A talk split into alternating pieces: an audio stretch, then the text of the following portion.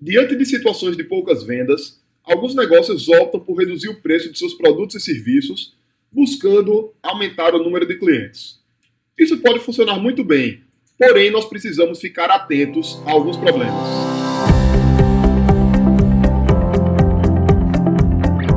Diga aí, amigo, aqui é Felipe Pereira e seja muito bem-vindo ao episódio 135 do Digcast.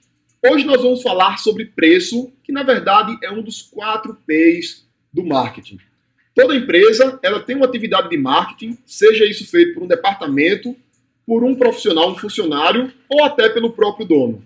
Basicamente, no marketing nós vamos definir elementos para maximizar a transação de vendas, ou seja, a troca do produto ou serviço pelo dinheiro, buscando satisfazer tanto a empresa quanto o consumidor que está lá no outro lado. E dentro do mix de marketing, nós temos classicamente quatro P's: produto, preço, prazo ou ponto de venda e a promoção ou comunicação.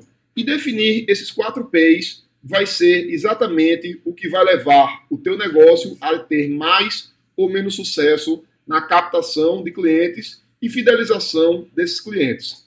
Os quatro vão ter influência direta sobre as vendas. Por exemplo, o P de produto, ele vai definir o que é que você vende e dependendo de como você define o seu produto, você vai ter mais ou menos conexão com o teu público. A praça ou ponto de venda vai definir como é que você vende o teu produto para o público. Esse produto pode ser vendido entregue na loja física, pode ser por meio de franquias, pode ser vendido pela internet e assim por diante. De novo, dependendo desse P, você vai ter mais ou menos vendas. O P de promoção, ele também vai impactar diretamente na tua divulgação, nos teus resultados, porque ele é o P que comunica a existência do teu produto ou serviço para o teu cliente. E quanto mais você divulga, maiores suas chances de vender, porque mais pessoas vão conhecer o teu produto. E o P de preço também tem um impacto bem forte dentro das tuas vendas, porque a decisão de compra de alguém, ela depende do valor percebido. Basicamente, toda vez que alguém vai comprar um produto ou serviço, ela faz uma comparação mental entre o quanto ela está pagando e o que é que ela está recebendo de volta, que é basicamente o preço versus valor. Se você está pagando por um produto mais do que você está recebendo de volta, você não vai fazer aquela compra.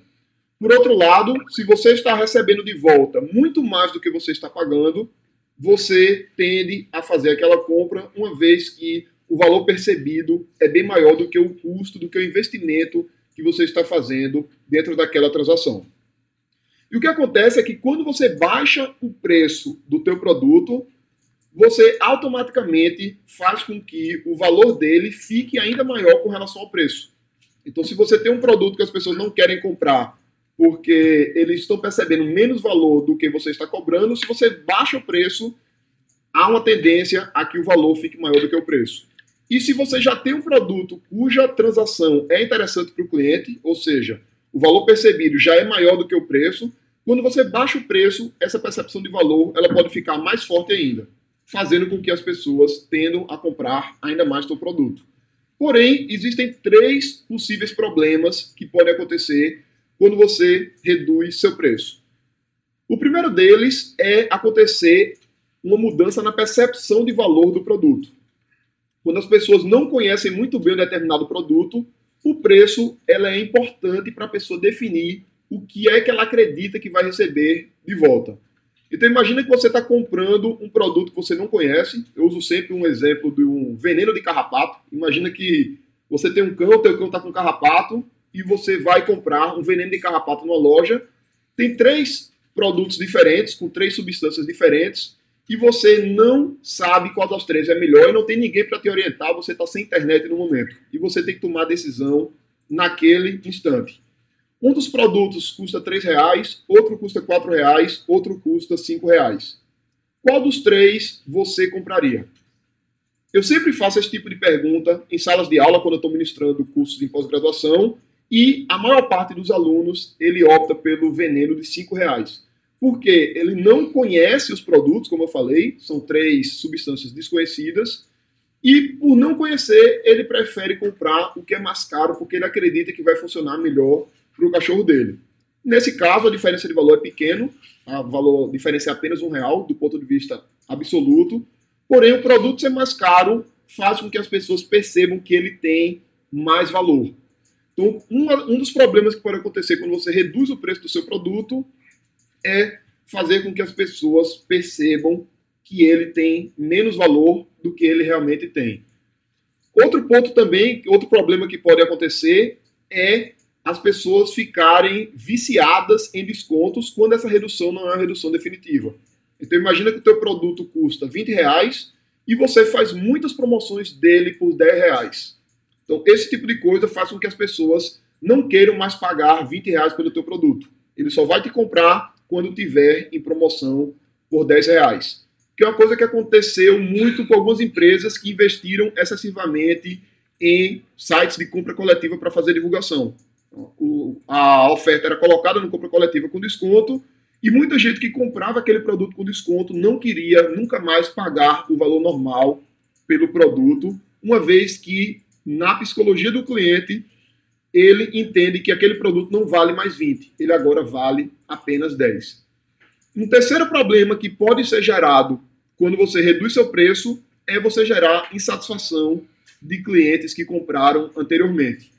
Em alguns cenários, isso é um problema menos forte, como por exemplo, se você compra uma passagem aérea, ou se você compra um chocolate e algum tempo de, depois esse produto entra em promoção, você não fica insatisfeito.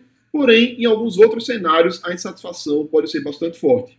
Tivemos até um caso recente, aqui no, no Brasil, agora no mercado de treinamentos online, onde o Gabriel Goff, da High Stakes Academy, que é uma empresa de educação ligada à produtividade, ligada à performance. Ele tinha um treinamento que custava 4 mil reais e ele lançou uma turma nova agora cobrando 2 mil reais. E isso gerou uma insatisfação grande das pessoas que compraram o treinamento por 4 mil reais alguns meses atrás.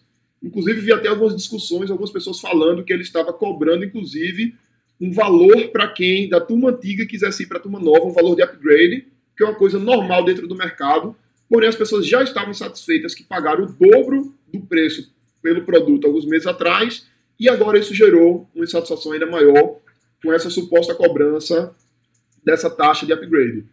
Então, isso é um caso que desperta a discussão da gente para a gente ficar sempre atento a esses possíveis problemas que podem ocorrer na hora de reduzir o preço do seu produto.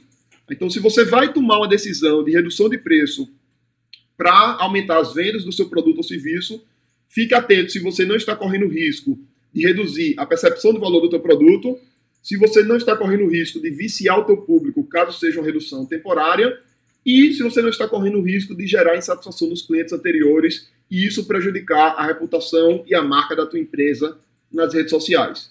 Caso você não veja risco grande desses três problemas, você pode tranquilamente reduzir seu preço.